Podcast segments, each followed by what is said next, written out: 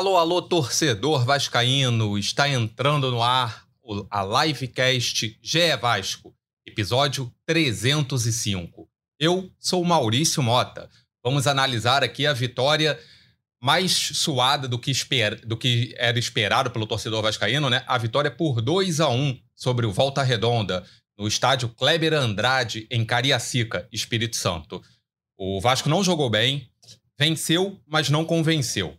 Esse é, acho que essa é a tônica do jogo e o que eu posso destacar aqui de início, antes de chamar meus dois convidados, é mais uma atuação de gala de Paier, né? Mais uma atuação exuberante do camisa 10 do, do, time vascaíno e também da torcida. A torcida que marcou presença, a torcida que fez a festa em Cariacica, o que só mostra quando o Vasco vai a outras áreas, né, a, a outros estados do Brasil, a festa é, é garantida. Vamos começar aqui, né? É, primeiro, eu vou chamar um dos repórteres que fazem a cobertura do Vasco no GE, Tébaro Schmidt. Tébaro, bem-vindo, amigo. Diz aí pra gente como é que você viu essa vitória sofrida do Vasco ontem em Cariacica. Fala Maurício, como é que você tá, meu velho? Tudo bem? Um abraço para todo mundo ligado aqui na live, para todo mundo que tá ouvindo o podcast depois. Acho que você foi muito feliz aí na, na abertura. A tônica foi essa, Vasco venceu, mas jogou mal e ontem, né, depois da partida, todo mundo ali fez o meia-culpa, o Verrete na saída de campo é, disse que o Vasco admitiu que o Vasco jogou mal, o Emiliano Dias na coletiva reconheceu que o Vasco não jogou bem, ele até falou que a gente não gosta de ganhar assim, né? Mas por outro lado também o Vasco venceu, então no final das contas, né, cara, quando não dá para vencer jogando bem ali, o importante é vencer. E ontem foi um resultado muito importante para o Vasco muito importante. Quando o Volta Redonda faz o gol de empate ali, o Vasco estava fora da zona de classificação, porque o Botafogo havia vencido no jogo que aconteceu mais cedo. Então, se o Vasco empata ali ontem, ia ficar fora da zona de classificação, ia depender de um resultado do Botafogo na última rodada. E aí, como conseguiu essa vitória muito importante, continua dependendo apenas de si nessa última rodada da Taça Guanabara. E também um resultado para dar moral para o jogo de terça-feira, contra o Marcílio Dias, vai lembrar, primeira fase da Copa do Brasil um jogo, né, na teoria, mais simples, mas a gente vê o que acontece ano após ano aí. Esse ano, Curitiba e Cruzeiro já deixaram a Copa do Brasil logo na primeira fase. É sempre uma é sempre uma, um jogo traiçoeiro, assim. Então é importante também você vencer uma partida antes de um jogo de um jogo como esse, eleva a moral e o Vasco tem esse compromisso importante na terça-feira. Então a gente vai falar um pouquinho aqui dessa, dessa partida contra o Volta Redonda, em que o Vasco ficou devendo bastante com relação a a criação, a criatividade. Ontem, com exceção do Paê, assim, não, não consigo tirar nada de, de bom dessa partida. E que bom que o Vasco tem o Paê, né, que consegue criar as jogadas quando existe esse deserto ali de criatividade. É, Vasco acabou tendo que recorrer à bola aérea, dois gols em bola aérea, dois gols com, com uma falta e um escanteio cobrados pelo Paê. E o Vasco, no final das contas, conseguiu essa vitória que vai ser importante nessa classificação do Campeonato Carioca. Né? É isso. Representante do Vasco no projeto A Voz da Torcida e do canal Portão 9 no YouTube, João Mirante. João Mirante está aqui com a gente também. João, foi o que o Tébaro falou, né? Venceu, não convenceu. O próprio Emiliano falou na, na coletiva que, que não gosta de vencer assim, mas o importante é que venceu. E, João, o que, que você achou do jogo e a atuação de ontem, apesar da vitória? Te deixa um pouquinho preocupado para estrear na Copa do Brasil na próxima terça-feira contra o Marcílio Dias? Bem-vindo, amigo. Fala, Maurício. Fala, Tébaro. Preocupado, eu acho que o Vascaíno está a todo momento, né? A gente está é, tá bem escaldado aí das últimas temporadas, além desses episódios que ocorreram já nessa semana, eliminação do Cruzeiro, do Curitiba, a gente tem o nosso próprio histórico, né? Ano passado o Vasco foi eliminado é, pelo ABC, não foi na primeira fase, foi na segunda, mas foi um baque muito grande. Então o Vasco, acho que tem que entrar sempre muito concentrado e, e sabendo que esses jogos são traiçoeiros, que a responsabilidade é toda nossa, tem que matar essa responsabilidade no peito e fazer a nossa parte, que é vencer o Marcílio Dias. Né? claro, tem a vantagem do empate, é a vantagem importante, mas o Vasco tem que cair para dentro. Agora, sobre o jogo de ontem, é um jogo que costuma acontecer nesses campeonatos estaduais, jogos murrinhas, assim, que não tem aquela motivação, embora fosse um jogo classificatório. É diferente, né? O Vasco veio de uma bateria de clássicos. Eu, eu vi a entrevista do ano e concordo com, com boa parte da leitura do que ele fez ali. Inclusive, ele cita isso. time vinha nessa batida de jogos mais pegados, mais concentrados, e ontem fez um jogo abaixo, uma rotação abaixo, uma intensidade abaixo, e, e por conta disso deixou o Volta Redonda gostar da partida em vários momentos, né? É, mais ou menos o que o Emiliano disse, é, acho que isso é importante também, porque tanto o treinador quanto os jogadores têm consciência do que aconteceu, não ficam tentando dourar a pílula, e acho que ele faz uma leitura que eu concordo integralmente, né? Começou até os primeiros 15 minutos da partida, o Vasco dando uma boa impressão, conseguindo chegar pelo lado direito, o Puma perde um gol que podia ter facilitado as coisas ali desde o início, né? Uma boa jogada que o Paê sai lá da esquerda, vem para a direita, cruza por baixo o Galdames, deixa o Puma para chutar com o gol aberto e ele, ele acaba chutando com o pé. Mas depois desse momento inicial, o Vasco, tanto quanto passivo na marcação, deixando o Volta Redonda jogar, se aproximar. Volta Redonda não chegou a criar é, grandes chances também, mas finalizava de fora, né? Foi uma tônica do Volta Redonda ontem finalizar é, de fora, finalizar em toda a brecha que aparecia. O Vasco deu essas brechas, aliás. Isso é uma coisa para ajustar nesse time, essa entrada da área ali, que muitas vezes permite finalizações perigosas. No clássico contra o Botafogo, a gente toma um gol ali daquela cabeça de área. Mas, enfim, Volta Redonda foi gostando do jogo, teve uma boa chance que foi o quase gol contra do Léo, né? De cabeça ali no escanteio, que, enfim, o Vasco acabou levando sorte. E aí, no final dessa primeira etapa, que não foi boa, começou a aparecer o talento do Paê, né? Parece que ele vai ligando ao longo do jogo assim, vai entrando no modo especial.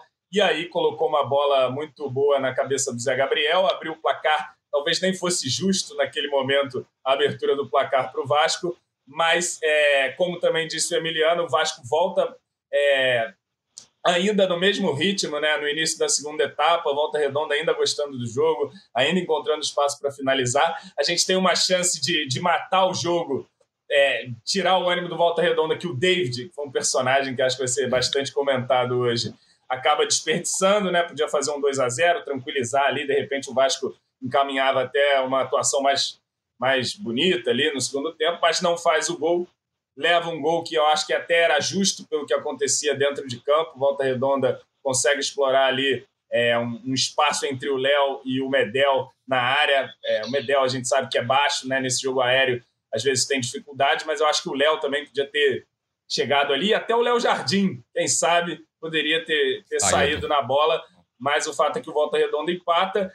Logo em seguida vem as mudanças, e aí falamos de, de, negativo do jogo, acho que foi um jogo negativo de forma geral. Mas eu gostei de algumas mudanças ali, entradas. O Ramon até muda o esquema, faz uma linha de quatro de novo com o Rojas ali e bota o Esforza, né? A estreia do Esforza, que joga ali seus 30 minutos e acho que deixa uma boa impressão inicial ali, com, com bons passos, bons desarmes. É, ele participa do lance do gol, né? Mais uma jogada do Paê ali de cabeça. Esforza mostra uma presença diária. Verrete marca, sempre positivo também. Verrete que não vinha marcando, marcou dois no clássico, marca de novo, vai confiante para uma eliminatória de Copa do Brasil. É o nosso homem gol, é a nossa grande esperança de jogadas ofensivas para além do Paier, né? Que pode setor de ataque do Vasco. Enfim, não para resumir, não foi uma grande atuação, mas o Vasco, mesmo numa noite é, de rotação abaixo, conseguiu fazer o seu placar, buscou o seu placar, mostrou um, um estreante, né, deixando uma boa impressão ali do Esforza. E acho que nos clássicos, enfim, nas finais do Carioca, que o Vasco tem a obrigação de chegar, e nesse jogo contra o Marcílio Dias, o time vai ser mais intenso, vai ser mais concentrado, ter mais compromisso é, de fato com, com a intensidade do jogo. E, e, é favorito contra o Marcílio Dias, né? Não tem como dizer o contrário. É claro, vamos sempre é, preparados, escaldados, concentrados, levando o jogo a sério. E se o Vasco levar a sério e, e competir como consegue competir é, no, no, num alto nível de intensidade, tem tudo para Parcílio Dias. É nossa obrigação. Se isso não acontecer, será um grande vexame. É, é obrigação, mas como, como o Tébaro bem lembrou, né, já, já tivemos surpresas nessa edição da Copa do Brasil, na primeira fase. O Cruzeiro, o Cruzeiro caiu para o Souza da Paraíba, o Curitiba também foi eliminado na primeira fase. E o Marcílio Dias, para quem não acompanha o Campeonato Catarinense, confesso que eu não acompanho tanto, mas dei uma olhada lá na tabela, né, para vir aqui para a live. Marcelo Dias está bem no, no, Campeonato Catarinense, é vice-líder, tá, tá atrás do Criciúma só. É, na última rodada jogou, é, tropeçou no Lanterna, empatou, senão poderia ter alcançado a mesma pontuação do líder Criciúma. É, não sei se, se poupou o time, aí, mas teve um tropeço contra o Lanterna, mas está muito bem, está muito bem no campeonato, no campeonato catarinense.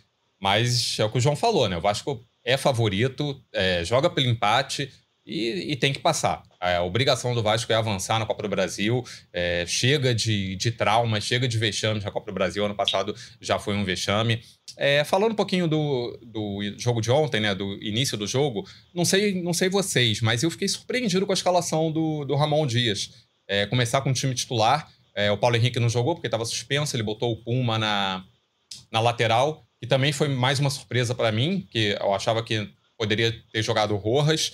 É, Tébaro, você que está no dia a dia ali do clube, né, acompanha mais, é, você já esperava esse time praticamente titular, só sem o Paulo Henrique que não podia jogar? Ou também te pegou de surpresa essa escalação inicial do Vasco ontem? Cara, a gente até esperava porque a gente deu a escalação no dia anterior, né? Tem alguns jogos que a gente consegue confirmar, esse foi um deles, assim, que a gente confirmou que a única alteração ia ser só mesmo o Puma. É, mas até antes disso, cara, eu, eu te confesso que eu já esperava. O Ramon ele já deu esse, esse recado, assim, esses indícios de, cara, jogos em que tiver alguma coisa em jogo ali, ele vai botar a força máxima. E esse era um deles, né? O Vasco, pelos tropeços no início do Campeonato Carioca, né? Vale lembrar que o Vasco empata com o Sampaio Correia em Saquarema, o Vasco empata com o Bangu em Brasília, aquele jogo que toma o gol no finalzinho lá porque o Paê quase faz o gol da vitória e logo depois o Bangu faz um gol de pênalti. O Vasco perde com Nova Iguaçu. Então, por conta desses reserva, né? resultados. Né? Isso, é, é, vai sim, fazer essa, essa, ressalva Mais que o time, o time principal ainda estava. É. é, não, e assim, poucos são os clubes grandes que perderam ponto para o Sampaio correr, né? Acho que ninguém é. perdeu. E sim. até os outros, as outras equipes, assim, mas vale essa ressalva assim. É, mas por conta desse, desses tropeços, o Vasco não pode se dar o luxo de chegar no, no final da, da, reta final da Taça Guanabara agora poupando o time, sabe? Podendo pensar exclusivamente no jogo de terça-feira, como tá fazendo, como pode fazer o Fluminense, por exemplo, que tem que está jogando Recopa, como pode fazer o Flamengo, o Vasco ainda não está com, com, a classificação decidida. Então, até por isso eu já, eu já esperava que o Ramon fosse mandar força máxima mesmo. Talvez, cara, um ou outro ali, não sei, se ele, se ele poderia segurar o Paê para terça-feira, mas também se ele segura o Paê, quem é que ele vai botar no meio de campo ali? E, e imagina é, o risco que ele ia correr. A gente vendo como a partida se, se desenrolou ontem, imagina como é que o Vasco ia jogar sem o Paê, né? Então já, a gente já esperava assim. É, eu acho que essa, eu acho que essa, essa mudança do, do Puma no lugar do, do Paulo Henrique é, enfim, é uma opção sempre mais ofensiva, né? Eu também estava uhum. ali entre, entre o Rojas e, e o Paulo Henrique, achei, entre o Puma, perdão. Achei que tinha grande chance do Rojas jogar, mas o Puma é sempre uma opção mais ofensiva.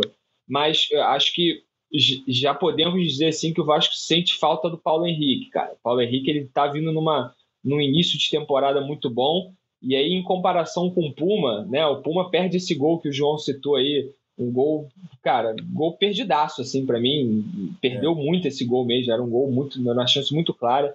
É, ele erra alguns cruzamentos, e aí no gol do Volta Redonda, por exemplo, o cruzamento sai pelo lado dele ali, né? né podia ter tentado tirar um ele pouco. Tá marcando a distância, né? principalmente, né? É, pois é, não é principalmente, né, né, falando ofensivamente, assim, acho que o Paulo Henrique ele, ele faz falta para esse time, cara. É uma opção que dá mais velocidade e, e, principalmente os cruzamentos, cara. O Paulo Henrique também está numa fase que ele está acertando muitos cruzamentos. Então, numa bola ou duas ele encontra o Verrete e o Vasco já, já consegue abrir o placar. Ontem o Verrete ele não, não conseguiu ser acionado, assim. Poucas foram as bolas que chegaram a ele. E aí, quando você tem o Lucas Piton, que também vive, tá, também tá num. Ontem teve uma, uma partida também apagada, modesta, você sobrecarrega o Paê. Sorte que, enfim, está falando de Dimitri Paê. Ele, um, um, ele joga 50%, já é uma diferença ele já consegue fazer muita diferença. E é como o João falou, né? Ele começa ali devagar, tal, um pouco sumido, e depois ele começa a aparecer e o jogo do Vasco todo passa por ele. Assim, mais uma grande atuação do francês, foi sem sombra de dúvida o melhor jogador do Vasco na partida, mas é, a gente, eu já esperava, só para resumir a, tua, a, a, resposta, que eu já, eu já esperava que o Ramon fosse fazer isso mesmo, cara, que ele fosse mandar força máxima, ele já deu esse recado em alguns outros momentos. É um jogador que, é um, perdão, é um treinador que só vai poupar mesmo quando for necessário. Pelo menos esse é o recado que ele dá né, à frente do, do Vasco. João, e até quando será que essa força máxima do Vasco vai ter o David? Como você falou na abertura, precisamos falar de David. Você é um daqueles que você mesmo fala né, no, seu vi, no seu vídeo do Voz da, Voz da Torcida pós-jogo. Ontem eu vi. Você luta para não soltar a mão do David. Mas ontem, ontem foi complicado. Foi tão complicado que a torcida em Cariacica chegou a pedir Rossi durante o segundo é, tempo. O que é bastante complicado também, vamos, vamos lembrar. Mas assim, é, de fato, o David, é, eu, tento, eu procuro ser justo. É o que eu procuro ser. Quando ele vai bem, vai bem. Quando vai mal, vai mal. É, eu acho que em alguns jogos em que ele contribuiu, ele foi muito achincalhado, mais do que eu achava merecido e necessário, como por exemplo no clássico contra o Botafogo. Agora, ontem, ele tem um primeiro lance que é uma bola do Paê para ele em profundidade, que eu acho que ele, ele, ele toma a decisão errada, né? Era uma jogada para jogar na frente bater cruzado de direita, ele tenta trazer para dentro, sem bola e tal. E tem esse lance, né? Que num jogo em que o Vasco não ia bem, é, você, através de uma jogada ali, é, é, episódio poderia fazer um 2 a 0 e mudar o panorama do jogo. E aí faltou a qualidade, né? É, eu até no, no Portão 9 ontem é, brinquei que ser advogado do David é, é uma missão tanto quanto inglória, muitas vezes, e ontem ele não, não facilitou. É, acho que tem uma participação dele pouco notada, né? Ele que rouba a bola que dá origem ao passe para o João Vitor, que vai gerar a falta, que vai gerar a cobrança e o primeiro gol do Vasco no primeiro tempo. Mas é muito pouco, né? Você espera muito mais do atacante do que ele roubar a bola e dar um passe, embora ele tenha dado essa contribuição. E para responder a sua pergunta, acho que é a pergunta que, que todos se fazem: até quando a força máxima do Vasco vai ser com o David? A janela está correndo, já estamos aí no dia 25 de fevereiro, não é isso? Então falta bem pouco mesmo, aí, menos de 15 dias para o fechamento da janela. E precisamos resolver essa questão, e não só essa, né? Essa é uma questão, acho que importante agora, você ter no time titular hoje imaginado nessa formação do Ramon. É de fato essa é a peça que mais faz falta, é esse segundo atacante mais qualificado. O Vasco tentou Breno Lopes, o Vasco tentou, pelo menos se especulou na época, enfim, sondou a situação também do Pedro Henrique, né? Chegou a ter quase um entendimento com o Pedro Henrique, não trouxe, o que indica que o Vasco está buscando essa posição, né? Creio eu que até o final da janela teremos um nome aí. Não, não sei se é o nome que, que também vai gerar o impacto que, que esperamos, mas eu acho que todo mundo espera alguém que pelo menos chegue com status de titular aqui. Como, por exemplo, o Adson, que de alguma forma chegou com esse status, mas nessa formação perdeu espaço um pouco, acho até que por características, né? Não é tanto um segundo atacante. Ontem, quando ele entra no jogo, entra mais pelo lado esquerdo e acho até que entra bem. Ele faz, inclusive, o jogo do Piton crescer um pouco ali pelo lado esquerdo consegue algumas associações, tabelas ali, ele chega a dar um bom cruzamento ali que passa é, com perigo, né? A zaga do, do Volta Redonda afasta mal. Por outro lado, ele rouba uma. O, o rouba uma bola, ele podia ter servido o Paier, estava mais livre, ele tenta o passe no, no Verrete, toma uma decisão ali, mas eu acho que ele até entrou bem. É, mas também não é esse segundo atacante titular do time. Me parece não é na cabeça do Ramon, né? Que é o que importa também. No fim das Sim. contas, o Ramon tem usado o David, acho que por entender que ele tem mais essas características, é um cara mais forte para fazer um pivô, enfim, para fazer um jogo de pressão no adversário. Agora é pouco, né? A gente vem falando disso há, há bastante tempo.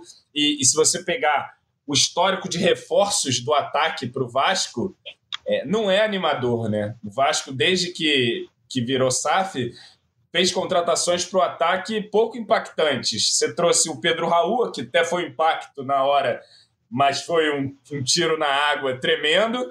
Trouxe o Orelhano, que foi um impacto, pô, nem precisa dizer o tiro na água que foi. Deu, deu muito errado. Trouxe o Verrete, aí sim, um cara que, que firmou, que deu certo. Se você, com boa vontade, colocar o Paier nessas peças de ataque, é claro que que foi uma grande tacada do Vasco, mas aí você tem Rossi, Serginho, próprio David agora, o Adson, que, que é uma promessa, né? que é um, um garoto até promissor, jovem, que tem margem de evolução mas não é impactante. Enfim, o Vasco não conseguiu é, no, no setor de ataque, diferente do que fez na defesa, por exemplo, e nas laterais, é uma coisa difícil até às vezes de achar.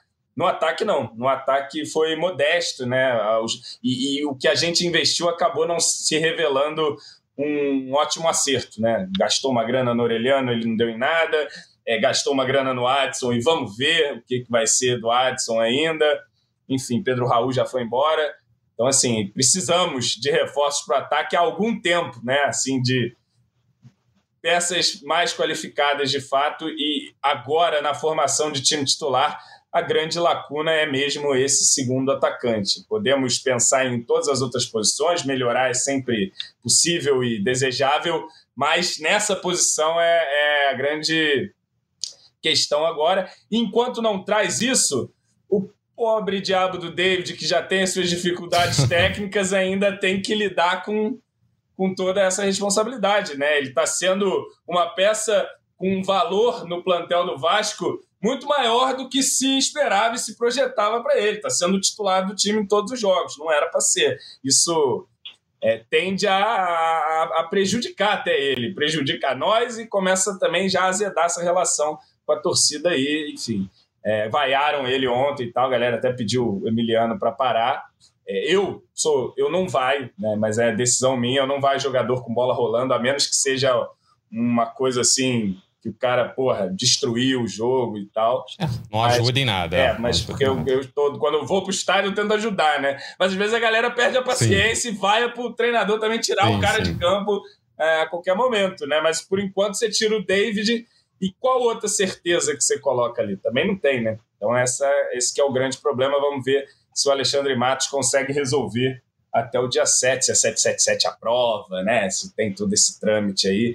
Toda aquela burocracia. Toda a burocracia. Vamos, vamos aguardar, é o que, que nos dá para fazer. A gente cobra, vem aqui, fala, podcast, galera no Twitter, em tudo que é lugar, em tudo que é canal. Mas é, é, é, isso né, que eu vou fazer. Ligar para o jogador e contratar para o Vasco. É, se eu pudesse, eu tentava, mas não dá. Tá, o David, ele, ele é, fica difícil da, de ter paciência com ele mesmo, e eu entendo a torcida, porque para um atacante você, você pode esperar de tudo. assim Você pode esperar que o cara erre um passe.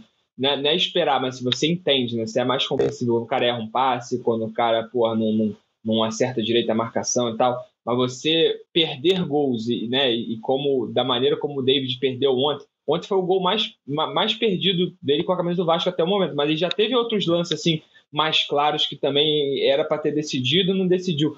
Por, por, por, por curiosidade, o, o, gol que ele fez lá contra o Audax foi até o mais difícil. Foi mais difícil né? que todos esses. Parecia mais difícil ele tinha dois jogadores na frente dele, ele conseguiu limpar e fez até um bonito gol. Agora, outros lances mais um simples, difícil. ele não está conseguindo Exatamente. colocar para dentro. Exatamente. E aí passa muito pelo que o Pedro Raul viveu no ano passado com a camisa do Vasco, sem querer comparar, né? Pedro Raul e Davidson, jogadores completamente diferentes, mas são dois atacantes que vivem do, do, do gol, que o ofício dos caras é esse. O Pedro Raul eu lembro que o Barbieri até tentava enaltecer, não, que ele, ele, ele agrega muito ao nosso jogo, que o pivô dele, que ele atrapalha o zagueiro, mas, cara, ele perdia muito gol e o Pedro Raul ainda tinha, um, ainda tinha a particularidade de perder pênalti.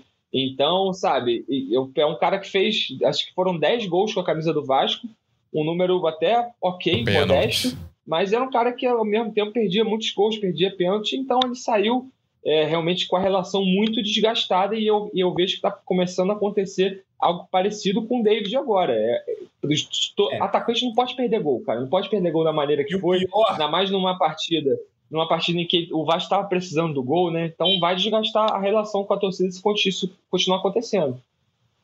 E o pior no caso do David é que o diferente do Pedro Raul que chegou, vamos dar uma moral pro Pedro Raul, música pro Pedro Raul, David já chegou com o pessoal querendo mandar ele embora também. É, a tolerância sim, sim. com o David é, é, negativa, assim, já desde o início, né? Ele ainda tem essa pressão sim. a mais aí, aí todo mundo fala do salário do cara, ele é um cara que já chegou com um X na testa, assim, e proibido errar, né? Enfim, e aí então, se ele não se ajudar, realmente vai ficar difícil, né? É, é isso. É, o Pedro Raul, na época, foi disputado por vários clubes, foi vice-artilheiro do Campeonato Brasileiro. O Pedro Raul chegou, sim, como uma grande contratação do Vasco. O Vasco ganhou disputa é. contra outros clubes. O Corinthians, na época, já estava interessado no Pedro Raul. O Pedro Raul, que hoje está no Corinthians, né? Saiu do Vasco, foi pro futebol mexicano, voltou ao Brasil, ao Brasil e está no Corinthians.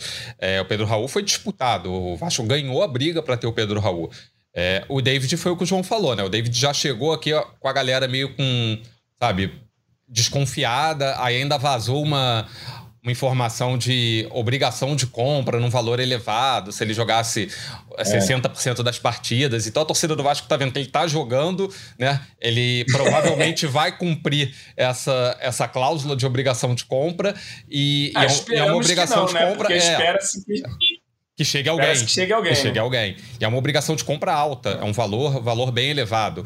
É, e ele não está não tá rendendo. E assim, eu acho que o, Vasco está procurando, né? Alexandre Matos está procurando no mercado é, contratar especialmente atacantes. E para mim não é só o, o companheiro do Verrete, não. Eu acho que tem que ter também o substituto do Verrete, que é outra posição ali que o Vasco não Sim. tem. O Verrete ficou oito jogos sem fazer gol, voltou a fazer agora, fez dois no clássico, fez um ontem. Mas eu acho que o Vasco precisa ainda nessa janela de ter um, ter um substituto ali pro, pro Verrete, ter um, ter um centroavante com mais experiência. Tem o Rayan no banco, mas você vê que o Rayan nem, mais, nem tem sido mais tão utilizado pela, pela comissão técnica e o Rayan ainda não está pronto. Claramente ele não está pronto. É, é, questão de, de preparar, é um jovem preparar para o futuro. Então acho que o ideal seria trazer mais dois atacantes. Vamos ver, a janela fecha no dia 7 de Sim. março. A gente tem aí pouco mais de duas semanas. Com certeza a diretoria do Vasco está correndo atrás, Alexandre Matos está correndo atrás, mas implica, emperra naquela, toda aquela burocracia da 777, mas acho que vai chegar. Acho que alguém deve chegar sim, porque o Ramon Dias também deve estar tá em cima. Ele, o Emiliano, você vê que toda a coletiva pergunta-se isso, né? Ontem mesmo falaram que o Vasco poderia estar acertando com o atacante. O Emiliano já desconversou, ele falou que fala sobre isso toda, toda coletiva e, e não quis falar se está acertando ou se não está. É, sobre o jogo, é, como o João falou, o Vasco até começou um pouquinho melhor, né, tendo algumas chances, mas acho que da metade ali do tempo técnico para o final do, do, segundo tempo, o Volta Redonda foi mais perigoso, alguns chutes fora da área, teve ali o lance do Léo, que quase fez um gol contra, o Vasco foi salvo ali. E o Vasco abriu o placar na, nos acréscimos do primeiro tempo, né, o Paier colocou a bola quase que com a mão ali na cabeça do Zé Gabriel e o Vasco foi para o intervalo vencendo por 1 a 0 talvez nem merecesse, né? Talvez não, não fosse o caso do Vasco sair é, vencendo parcialmente o jogo. E voltou para o segundo tempo, o time não, não voltou tão ligado, né? Não voltou bem. Eu não sei se vocês tiveram a impressão, é, eu vi muito torcedor falando isso, que talvez o Vasco tivesse não tirando o pé, mas meio se que poupando. É, se poupando para terça-feira, né? O que, que você achou, João? Eu acho que pode ter um componente desse sim, né? De, de você meio que entrar naquela assim, ah, vamos ganhar esse jogo de qualquer Isso. jeito aí, do, do jeito que dá, e, enfim, é, economizar até numa dividida, porque sabe que tem um jogo é, decisivo na terça, eliminatório e tal, e vamos tentar empurrar esse jogo com a barriga aqui, né? Claro que se você, pô, se o Puma ali naqueles 15 minutinhos iniciais abre o faz placar, um pô, de repente já é outra coisa, né? Já é outra sentada. Se o David faz o segundo gol ali no começo, pô, o time matava o jogo ali e depois se poupava, de fato, no, e o jogo acabou ficando mais dramático do que precisava, né? Porque faltou justamente qualidade ali no, nos momentos em que o Vasco jogou um pouquinho mais, né, pressionou um pouquinho mais de definir o jogo, né? A eficiência que nos falta por conta dessa dificuldade técnica, né? O time tem no seu ataque ali poucos jogadores é, goleadores decisivos, né? Você vai ter o Verrete e você vai ter o Paê. O resto é, é, briga, é luta, vai, às vezes vai fazer ou não. Agora, você tem um atacante qualificado ali na, no lugar do David, tecnicamente, é muito provável que tu, mesmo num jogo que você está jogando mal, com uma baixa intensidade, você faz um 2 a 0 ali e se tranquiliza, né? E, e ganha o jogo com, com, com, sobriedade. Mas não, não aconteceu, tivemos que passar já por um mini drama. É, no momento que tomamos o gol, a tabela era cruel, mostrava ali que a gente muito provavelmente ficaria de fora, né? Claro que o Botafogo tem um jogo difícil contra um o Fluminense ah. na, na, última rodada, um clássico e tudo mais. É, nem é, é, certo que ganhe, ainda mais o Botafogo no, no, momento astral que vive aí já há alguns meses e não consegue sair desse buraco. Mas enfim, é, o jogo ficou mais dramático né, do que era necessário. É, é só para trazer a tabela aqui, né? O Vasco venceu, chegou aos 19 pontos, continua em quarto lugar, dois pontos à frente do Botafogo, né? Que vem em quinto com 17. Mas o Nova Iguaçu também venceu, chegou a 21. O Nova Iguaçu já garantiu classificação, né? Nova Iguaçu, Flamengo e Fluminense já estão garantidos para a semifinal e essa última vaga vai ser disputada entre, entre Vasco e Botafogo no próximo fim de semana. É, possivelmente no próximo domingo. Vasco encara a Portuguesa em São Januário e o Botafogo pega o Fluminense né, no clássico. O Vasco vencendo classifica e deve ficar. Aí tem que ver ali o Nova Iguaçu. Provavelmente o Vasco classificando fica em quarto lugar. E hoje, daqui a pouquinho, tem Fla-Flu, né? Que será a briga pelo primeiro lugar. O Vasco ficando em quarto, pega o primeiro do, da Taça Guanabara no, na semifinal. É, Ébaro, é, sobre o jogo do final de semana, ainda não temos data, né? Data nem horário. Eu dei uma olhada aqui na tabela, parecia até que ontem poderia divulgar, mas não divulgou nada não, né? É, o dia... Isso, vai ser provavelmente domingo, né, cara? Porque como é a última rodada, eles costumam colocar todos ao mesmo tempo ali, né? Mas ainda não, eu acho que ainda não saiu é, tabela. É. Vou, vou, até dar uma conferida aqui, mas acho que ainda não. É, eu ainda. Muito provavelmente vai ser domingo, cara. Todos estão domingo. Não, cara, tem. É, na tabela da FED já tem aqui sim, ó. Vasco Português. Não, perdão, perdão, desculpa. Tá sábado barra domingo, né? Ou 2 é. ou 3 de março. É, eu dei uma olhada aqui no GE, então, tá tudo domingo. Mas sem. Isso, é. Sem horário. É, em breve os nossos setoristas vão botar, né? Depende da Ferg também. Eles devem, pode, podem também estar esperando acabar a rodada, né? Hoje, que tem esse, provável, tem esse clássico. Ah, com certeza, acho que até, amanhã. amanhã é, acredito que até é. amanhã tem uma, tem uma definição. É, João, sobre hum. segundo tempo, o Paê estou, né? Aí agora a gente tem que falar um pouquinho da estreia do Esforça. O Esforça que entrou logo depois que o Vasco tomou o gol, mas já entraria, ele já estava ali à beira do campo, né? Antes do, do Volta Redonda empatar. Uhum. Volta Redonda empatou um gol de cabeça ali, que eu achei, assim, como, como você falou, é, ficou aquela. Eu acho que o Léo esperou do Medel e o Medel não chegou na bola. O Léo, quando pensou em ir, já não dava mais tempo. Talvez hum. o Léo Jardim pudesse ter saído, mas acho que o Léo Jardim também esperou a definição ali dos dois. Acho que ficou bem. Ficou bem um deixando para o outro e acabou que o jogador do Volta Redonda fez o gol, o MV, fez o gol de cabeça. E, e aí o, o Ramon fez três mexidas ali logo depois do gol, né? Entraram Adson, entraram Rojas e o, e o Sforza, né? O Sforza foi o que a torcida acho que mais queria ver, né? Tava, tava ansiosa para ver estreia do jogador argentino. O esforço entrou no lugar de João Vitor, ele mudou o esquema, né, com essas três mexidas. Ele tirou os três zagueiros e passou a jogar ali no 4-4-2. E o Esforça foi muito bem, assim, a meu ver, é, a gente tem até um, tem um vídeo, né, um compilado de lances do, do no, no jogo de ontem, no, na nossa página aqui do GE, do GE.globo. É, o Esforça desarmou bem, participou do gol, é, ele, ele que resvalou na bola para que sobrou ali para o Verrete marcar. João, o que, que você achou dos Forza? É, esperava mais? Gostou do que viu? E o que, que você acha que, que você projeta para o mais novo reforço do Vasco? Cara, então, gostei da primeira impressão. É claro que é uma impressão é, limitada, né, de observação. Eu já tinha visto alguma coisa dele no, no Sub-23 e tal, lances, mas assim, eu gosto de analisar é no Vasco mesmo, no profissional ali, que é quando você vai ver como é o jogador de verdade, né? No dia a dia ali, na decorrer dos jogos. Enfim, acho que para um primeiro jogo ele foi bem, entrou bem, entrou, conseguiu participar, inclusive, do gol da virada, comemorou bastante e tal.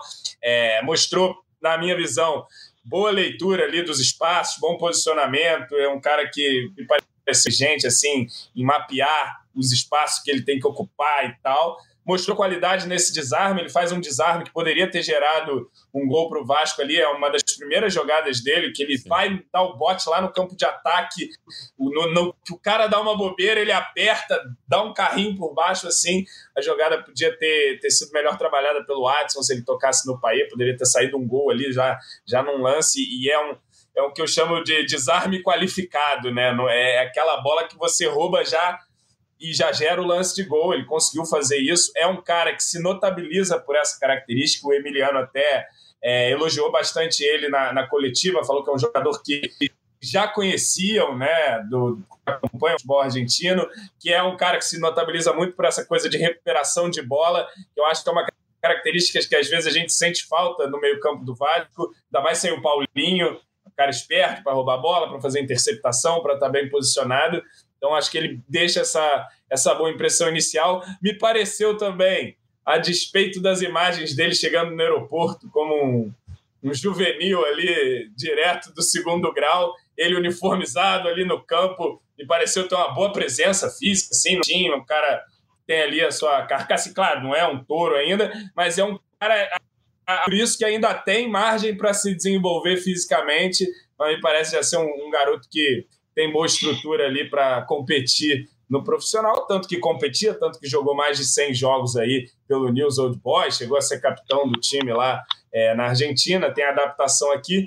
Me parece também um cara mais adaptável, né? A gente tem a experiência ruim do, Orediano aqui, que chegava triste, falava com ninguém, cabeça baixa, não, não sorria.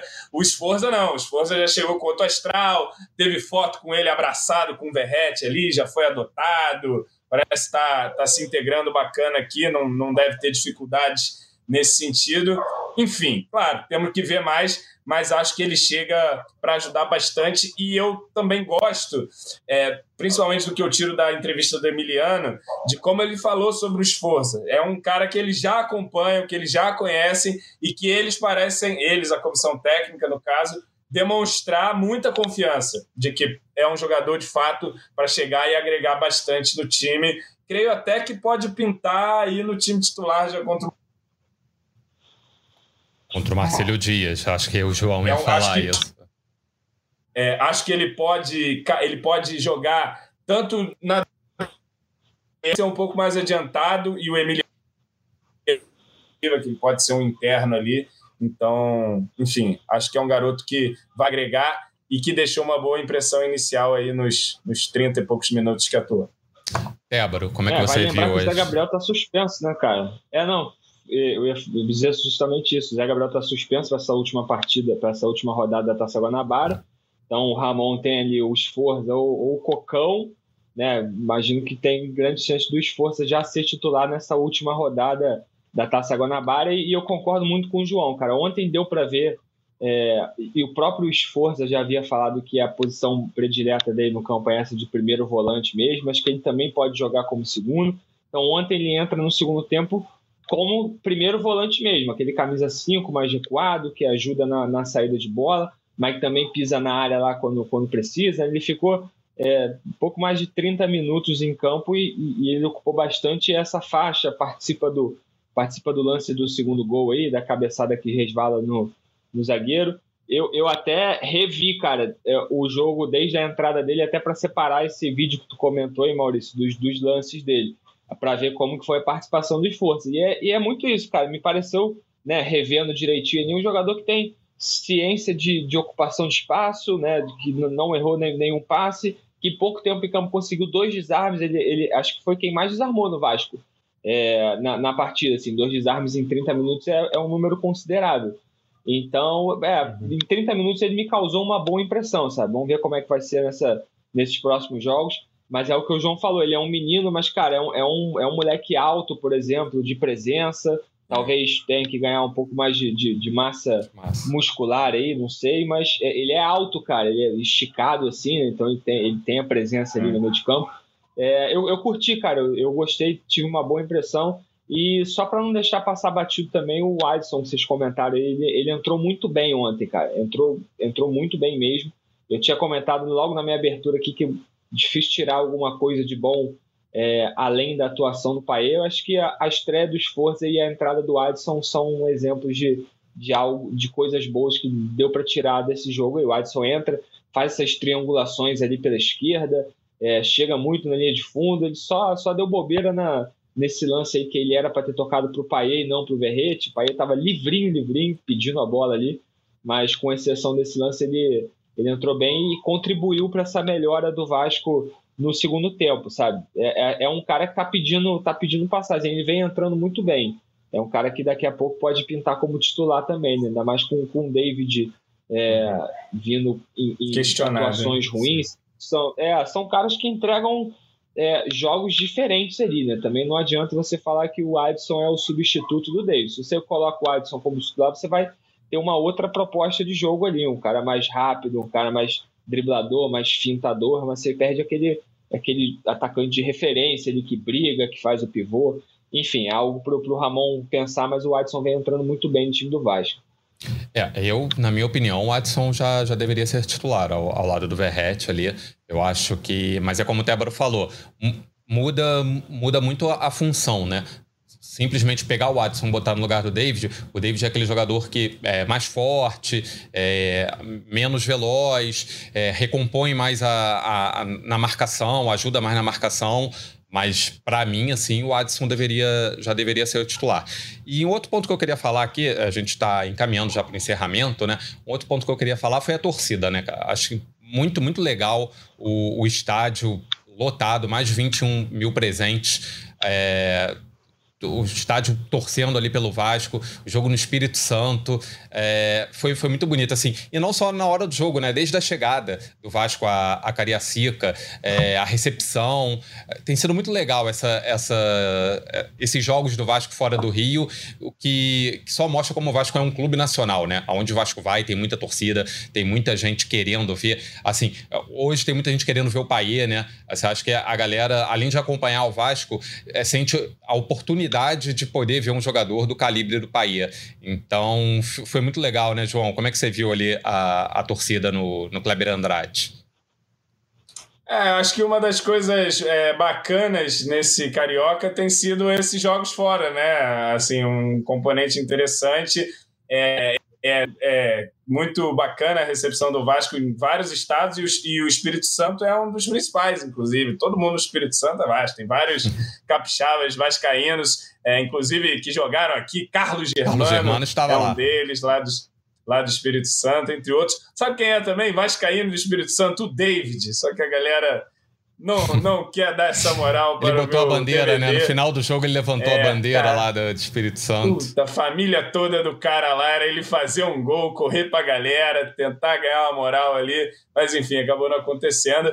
Mas é sempre tocante e eu acho também é sempre muito interessante você é, fazer isso, é, essas excursões com o Vasco para os jogadores que chegam aqui porque, pô, os caras ganham a dimensão da parada, né? Você Sim. vê que eles se impressionam. Eu vi até imagens do Esforza chegando lá no, no Espírito Santo. Assustado, é, né? Assustado, né? Caramba, pô, a gente é. viajou e vai ser assim em todo lugar, Esforza. Vai se acostumando e acho que isso é bacana pro, pro jogador sentir mesmo que, pô, cara, a gente tá num time imenso aqui, um time do Brasil que viaja para qualquer lado e a gente é recebido igual o Popstar é, seja no Nordeste, no Norte, no Sul, enfim, o Espírito Santo, enfim, revela aí toda a grandeza do Vasco, que às vezes escapa das estatísticas dos meus bons pesquisadores aí, que ficam Com ali certeza. tentando. Ah, não, que o Cruzeiro, o Atlético, meu amigo.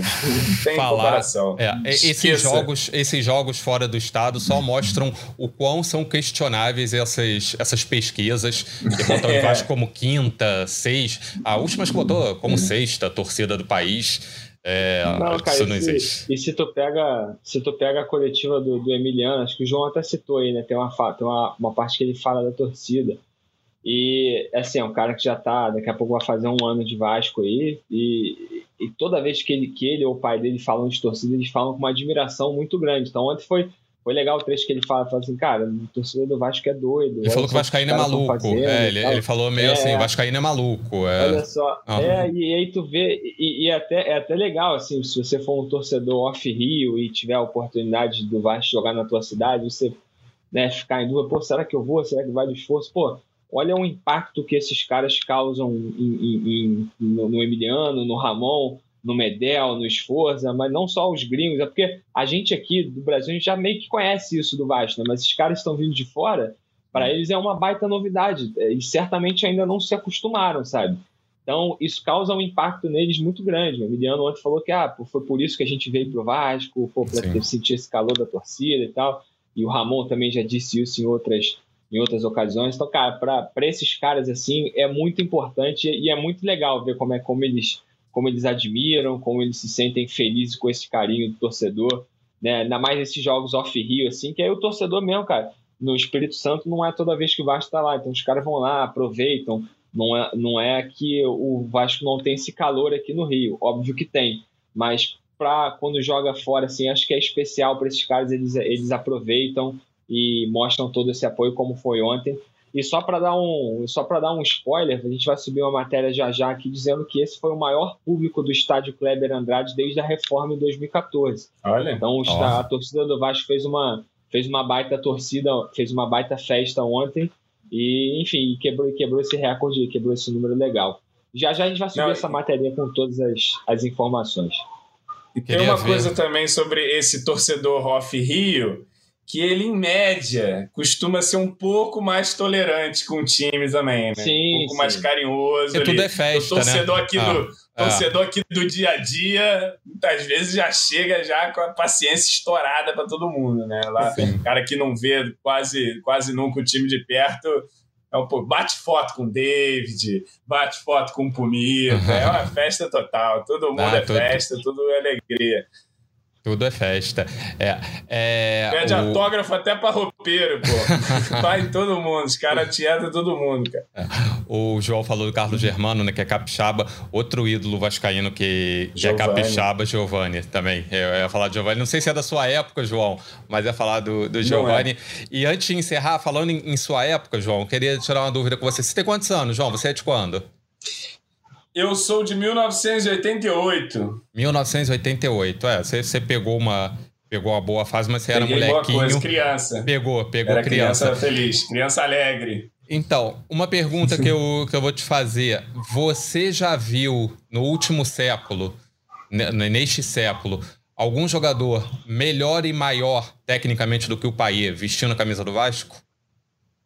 Ah, cara, eu acho que, pô, vi o Romário, né? Assim, ainda que fosse um Romário velho, final era um de carreira. e tal.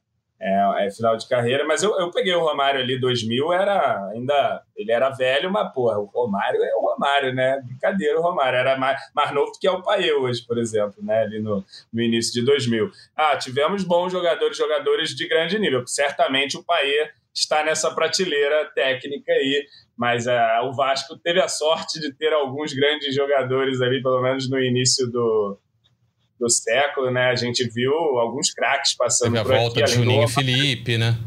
O próprio Edmundo, é, é, Juninho e Felipe e tal. O Juninho que fez uma carreira muito bonita na, na, na França, né? Que é a terra do Paia, por terra exemplo. O Paia não ganhou um título lá na França. Tem que se dizer isso. Juninho ganhou o Juninho ganhou logo, ganhou logo sete um atrás do outro, né?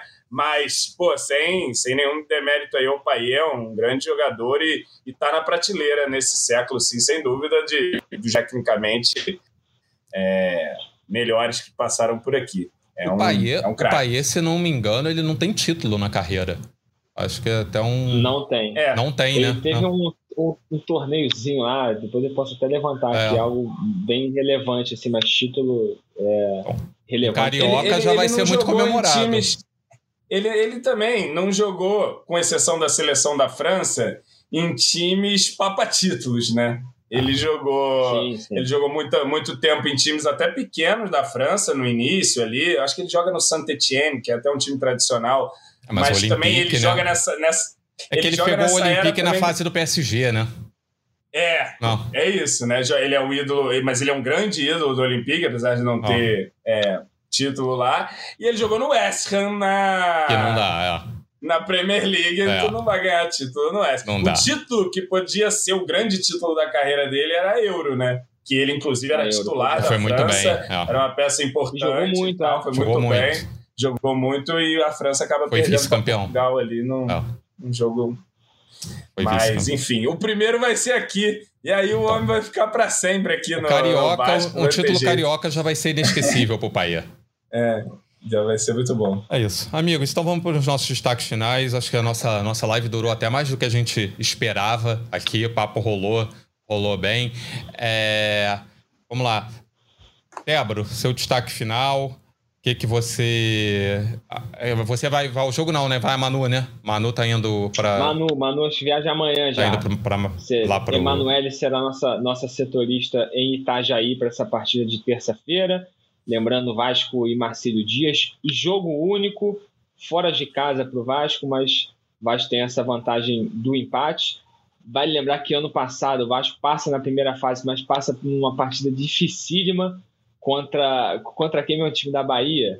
Não, É. ano passado.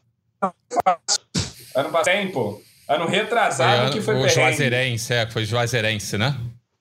Isso. É, foi ano O retrasado. passado foi- É, Passado a gente ganhou do trem. Isso mesmo. É. Amassamos o trem, não, tá? foi até Com um gol jogo- do Nenê e um tudo. jogo que eu- Mó golaço. Último Esse gol do Nenê, né? Último gol do Nenê no Vasco. poderia ter É. terminado até 10 a 0 É. Que o Va- o Vasco Pedro Raul uma- perdeu uma- uns uma- 10 uma- gols nesse jogo. Só, isso, o Pedro isso. Raul, só o Pedro Raul perdeu 10 gols no jogo. Isso. Foi, não, verdade, bem lembrado. Tava falando besteira aqui. Mas eu só quero dizer que o Vasco precisa entrar ligado nesse jogo. Tem esses exemplos de Curitiba e Cruzeiro. Marcílio Dias, né? A gente vive dizendo aqui que não tem mais bobo no futebol. Então, se o Vasco entra numa, nu- numa, né, numa partida desligada e, e sofre um gol depois para correr atrás é complicado. Então, que o Vasco entre ligado, é, né, trate esse jogo como vem tratando jogos importantes na temporada, como tratou os três clássicos. Tenho certeza que o Vasco entrar ligado, pilhado do início ao fim, ele não vai ter problema nenhum para voltar para o Rio de Janeiro com essa classificação. Um abraço, Maurício, um abraço, João, e um abraço para todos os torcedores que acompanharam a gente até o final aí. Obrigado, Tébaro. Até a próxima. João, seu destaque final vai tentar dar a escalação, vai tentar chutar o time aí pro, pro próximo jogo. Destaque final e obrigado pela presença, amigo. Valeu, Maurício. Valeu, Tébaro. Cara, acredito que vai ser a mesma escalação que ele começou o jogo ontem. Talvez com uma entrada do esforço ali, mas não creio que, se for isso, ele tire o Zé Gabriel. Ele talvez tire o Galdames. Mas é, acredito que vai ser a mesma escalação, inclusive com o David aí, para o Paulo Henrique, né? de toda a minha rapaziada. O Paulo É, Henrique, e o. Paulo, Paulo Henrique, Henrique. voltando naturalmente ali para a posição de titular. É um titular importante, como você destacou. E como o Tébaro bem disse, é levar ao máximo de, ao máximo de seriedade possível para esse jogo contra o Marcílio Dias, para que a gente cumpra a nossa obrigação.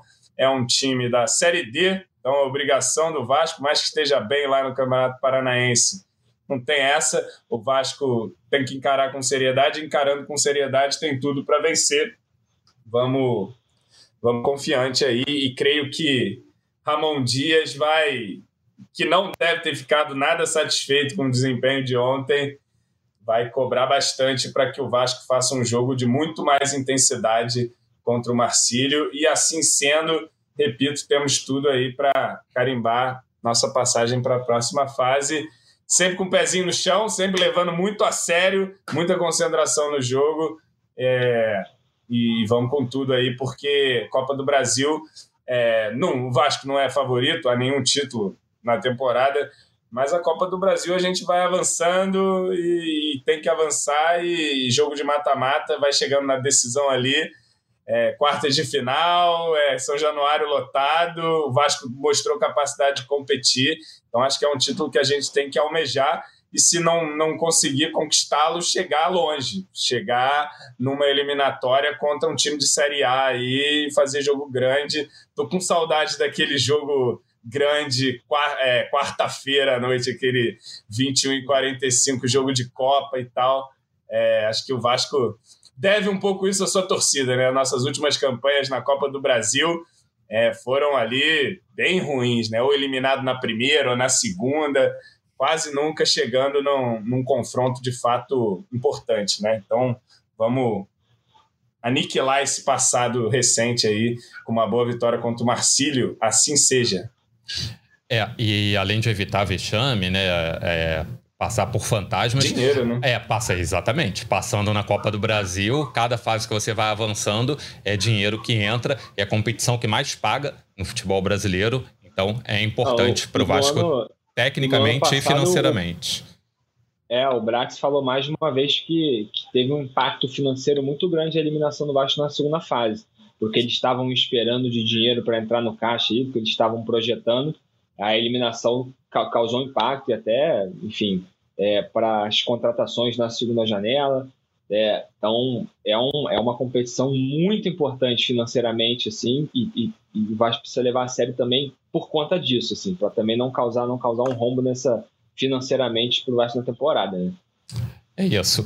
Então, amigos, antes de encerrar, é, não consegui ler muita mensagem aqui do chat, só vou encerrar com uma que eu peguei aqui do comentário de João Coutinho que falou que Vasco Marcílio Dias é o jogo mais importante do ano do Vasco até agora, o jogo mais importante de 2024. Então, com essa, com essa mensagem, a gente vai encerrando aqui. Agradeço, agradeço a presença de todos. Nós estamos em todos os agregadores de áudio. Né? Acompanhe a gente também no ge.globo barra Vasco. E voltamos. Voltamos na próxima quarta-feira pela manhã, após o jogo contra o Marcelo Dias. É, a gente vem, vem de, de volta aqui com a nossa live, né? Agradeço pela presença de todos. Obrigado, João. Obrigado, Tébaro. Obrigado, torcedores. Um abraço. Tchau. Vai o Juninho na cobrança da falta. Gol!